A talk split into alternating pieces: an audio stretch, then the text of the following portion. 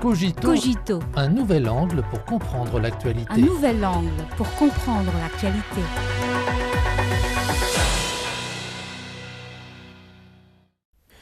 Bienvenue à Cogito. Dans une récente interview exclusive accordée à la BBC, le Premier ministre grec Kyriakos Mitsotakis a déclaré que la Grèce exigeait que le British Museum restitue les sculptures en marbre du Bardénon. Il y a plus de 200 ans, le diplomate britannique Thomas Bruce a retiré un grand nombre de sculptures en marbre du Parthénon et même de l'Acrobole et les a envoyées en Angleterre. Le gouvernement britannique a ensuite acquis ces sculptures pour les exposer dans la collection du British Museum. Les trésors nationaux grecs sont devenus les fleurons du British Museum. La Grèce a longtemps demandé au British Museum de lui restituer les sculptures, mais cela lui a toujours été refusé. La Grèce n'est pas la seule à avoir vécu cette expérience. La Grande-Bretagne est la puissance européenne qui possède le plus grand nombre de colonies à l'étranger. Le British Museum est une exposition de l'histoire coloniale britannique. La grande majorité des collections du musée sont des témoins du pillage de la Grande-Bretagne à l'étranger. Le musée compte également quelques 23 000 objets chinois. Selon les statistiques disponibles de l'UNESCO, il y aurait au moins 1,64 million d'objets appartenant au patrimoine culturel chinois perdus à l'étranger et le British Museum est l'un des musées qui possède la plus grande collection d'objets chinois perdus.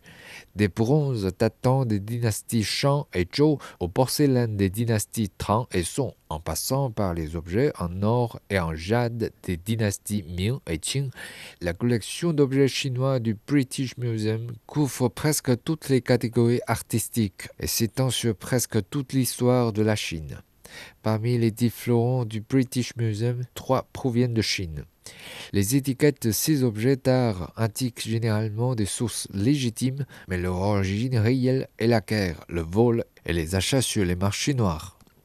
Afin de récupérer les reliques culturelles pillées de nombreux pays dont la Chine ont déployé des efforts inlassables, mais le Royaume-Uni a toujours refusé de les restituer au nom de la protection de la sécurité des reliques culturelles et en 1963, le Parlement britannique a modifié le British Museum Act pour interdire la restitution des reliques culturelles sous la forme d'une loi.